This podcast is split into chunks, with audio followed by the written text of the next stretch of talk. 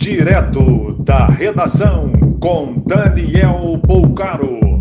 Olá, boa tarde. Essas são as principais notícias da tarde desta quinta-feira, 16 de abril de 2020. Um advogado foi preso nesta manhã no Rio Grande do Sul, acusado de participar de esquema que usava atestados médicos falsos para pedir a soltura de presos em função do coronavírus. O tráfego aéreo no Brasil caiu 95% com o isolamento social.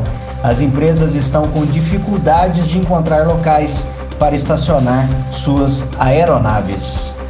O volume pago aos sete primeiros milhões de trabalhadores do auxílio emergencial chega a 4,7 bilhões de reais. A estimativa é que 70 milhões de brasileiros vão receber.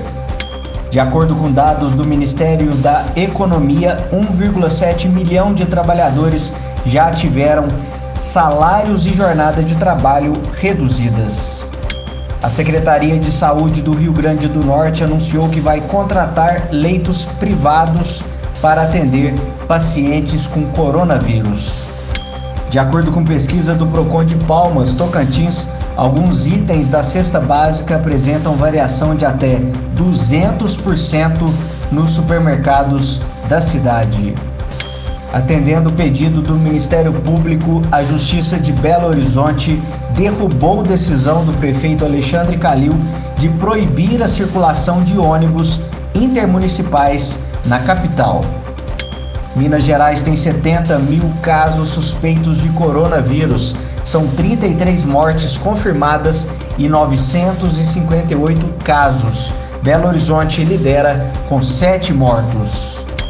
A Prefeitura de Uberaba, em Minas Gerais, recebeu doação de quase mil litros de insumos das empresas Valmonte e Mercotec para a produção de álcool em gel 70%.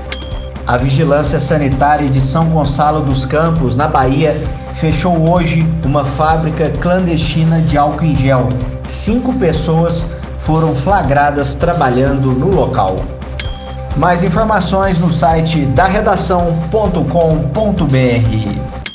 Você ouviu direto da redação com Daniel Bolcaro.